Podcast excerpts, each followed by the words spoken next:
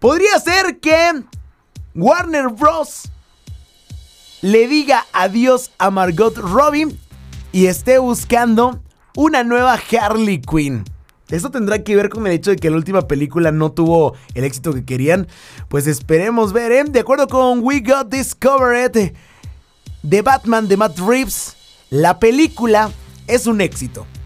Y se plantea estrenar dos películas más. En ellas se presentaría más villanos del murciélago y Harley Quinn sería una de las novedades en esta nueva saga de Batman.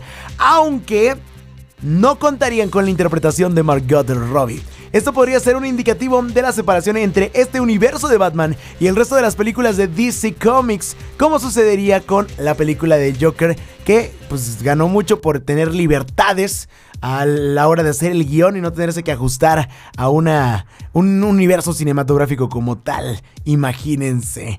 No sabemos qué tan cierto es este rumor, aunque We Got Discovered tiene fama de acertar cuando se da este tipo de información. Hay que tratarlo todavía como rumor.